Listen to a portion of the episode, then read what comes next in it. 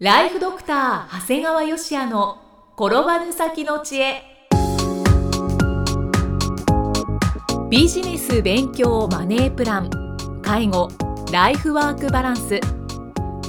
この番組では認知症専門医であり経営者でもある長谷川芳也が人生を10倍豊かにする知恵をお届けします。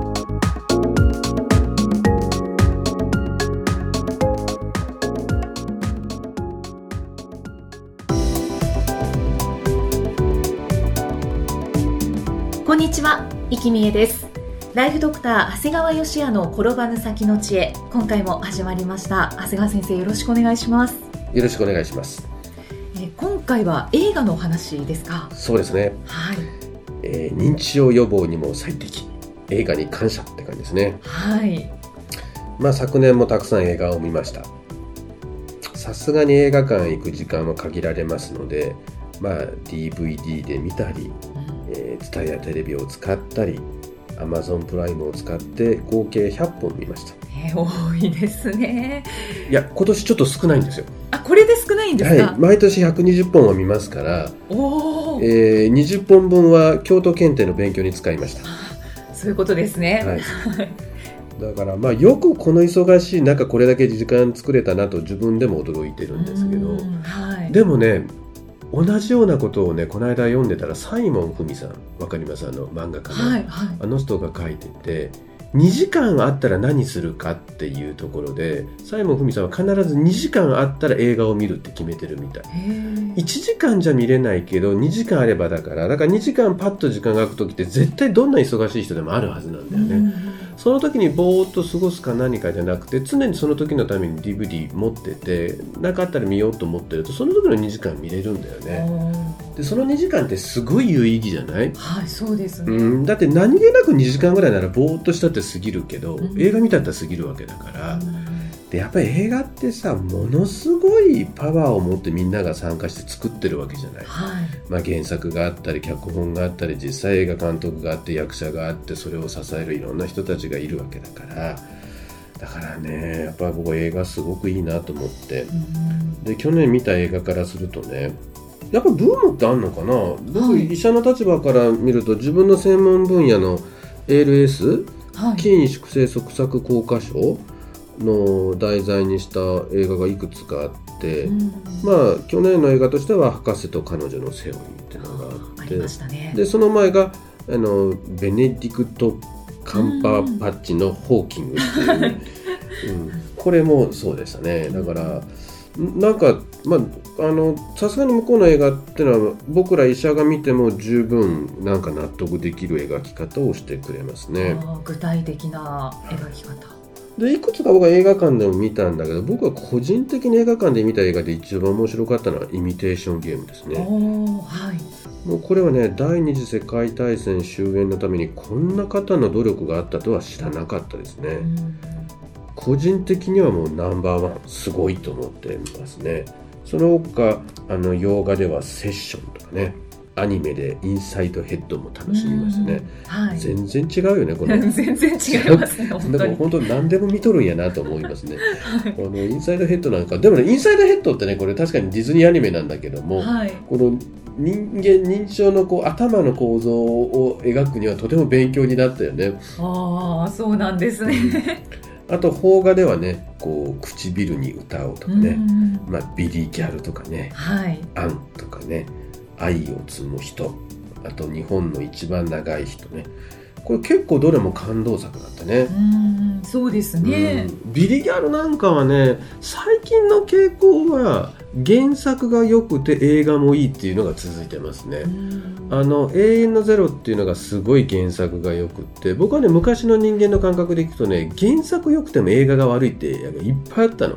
はいけど最近の傾向は両方いいっていうのがあるだから両方力を入れてるんだろうね。うんだからこの「ビリギャル」っていうのも本もとてもいいんだけどもあの映画もあのとっても良かったですね。はい。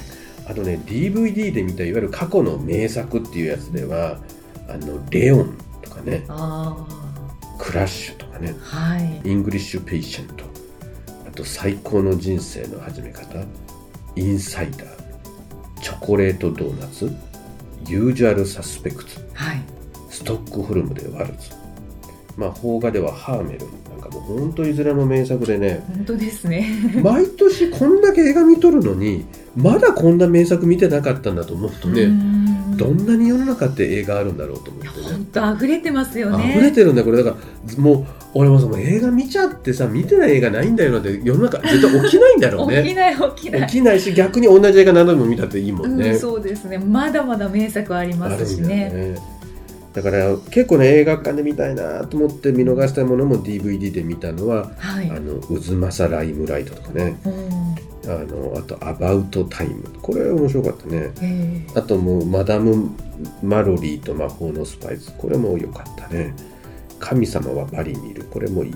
えうん。あのあと6歳の僕が大人になるまで。これ面白いね。ああそうなんですね。これ本当に6歳の僕が大人になるまで毎年撮ってるの。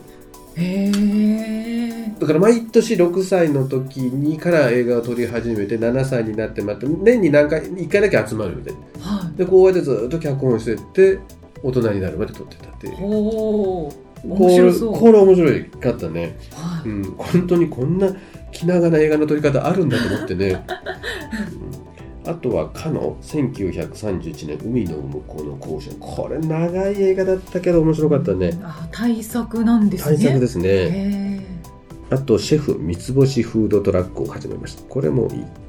あときっと星のせいじゃないこれもね本当に映画館で見逃した中の名作ですね。これよかった。DVD ってあってありがたいなと思ってうねん。あとね実際僕歌舞伎座へ行ったね時にはい。あのー駆け込み女と駆け出し男っていうのはもういわゆる歌舞伎のでやるんですけど僕はい。実は歌舞伎でも見てて、でこれが映画化されたっていうので見たんだけど、これ あの単純に楽しかったですね。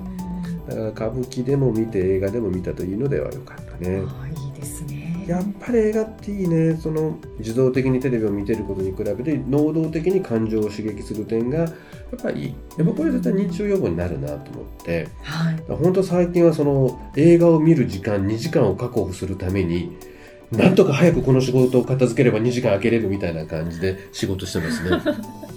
映画のためにそうそうですねだから多くの感動を与えてくれる映画制作関わる方には本当感謝したいね。長谷川先生本当すっかり映画が趣味になりましたよねいやまだ趣味じゃないと思ってんだけどねあ。本当ですか,、うんか初めてお会いした頃からなんかこの23年ぐらいですか？34年かな？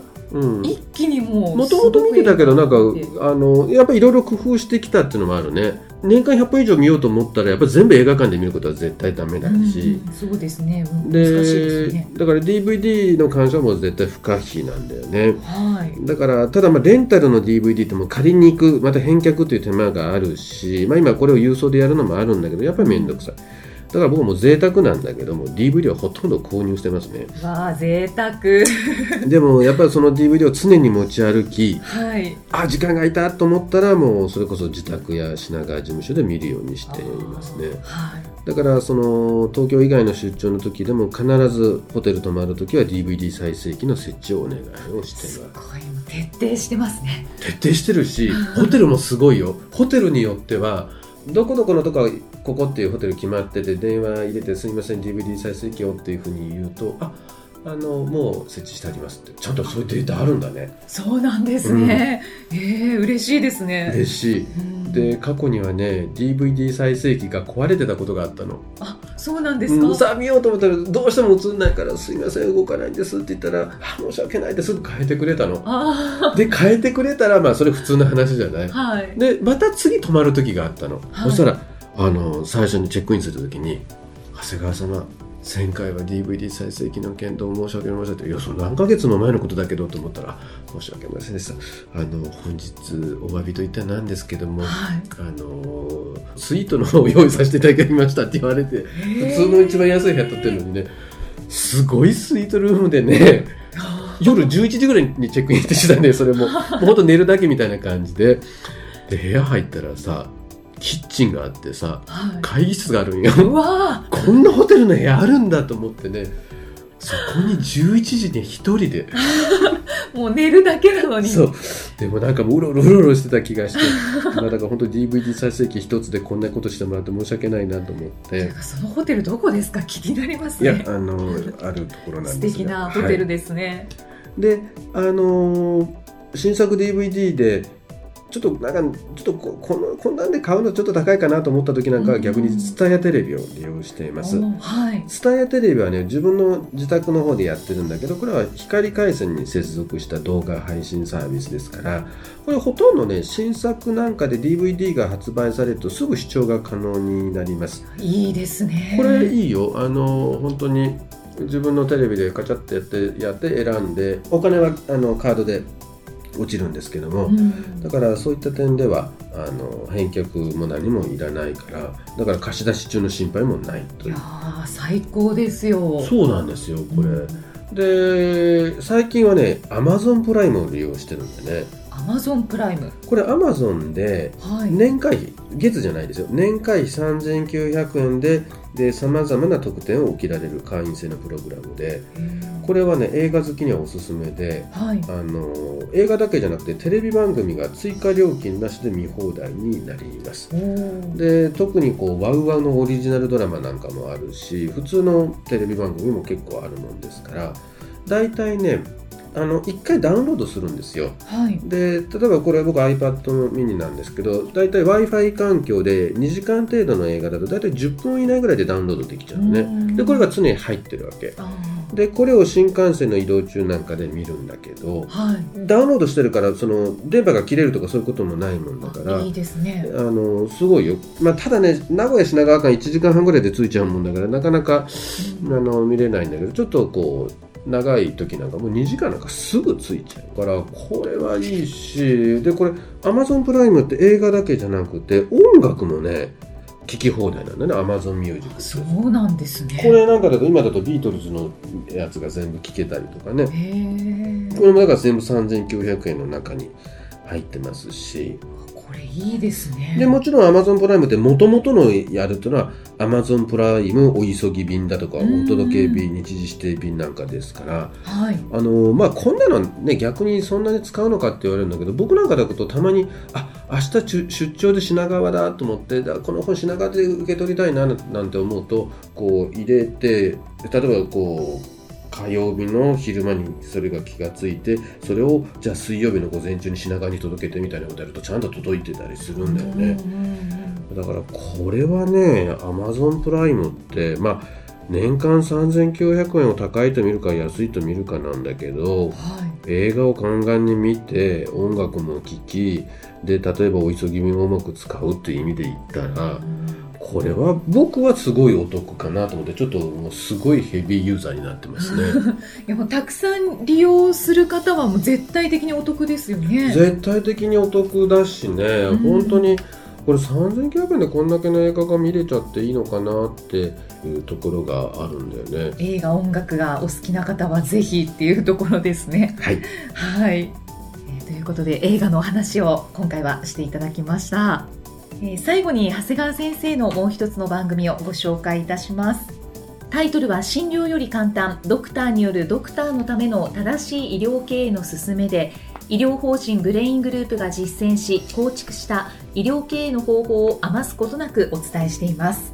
えこの番組内ではコミュニティができているんですよね。そうですね。結構あの実際会ってみましょうだとかっていう話もありますので、まああの有料あのポッドキャスト聞いていただいてそんなコミュニティも作っていければねいいなと思っていますはい、そうですね。実際にまあ長谷川先生にこうお問い合わせすることもできますし、うんあのコミュニティになっているあの他の業種の方ともこう交流が持てたりとそいううことですねもありますので、えーそういったまあ特典というんでしょうか、そうですねオプションもできてきています。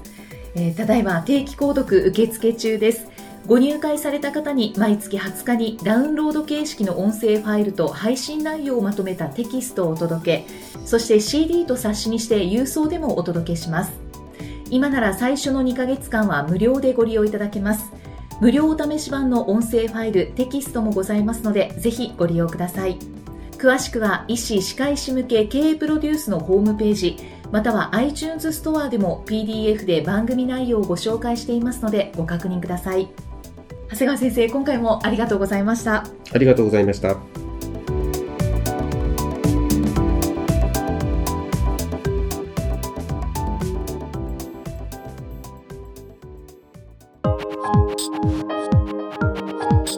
今日の放送はいかがでしたか？番組ではご感想や長谷川よしあへのご質問をお待ちしています番組と連動したウェブサイトにあるホームからお申し込みください。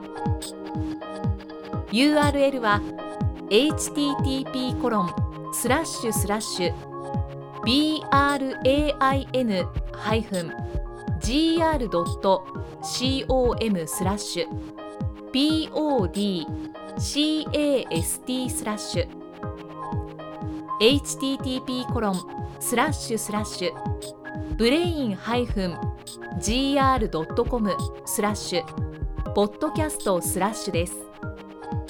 それではまたお耳にかかりましょう。この番組は提供ライフドクター長谷川芳也。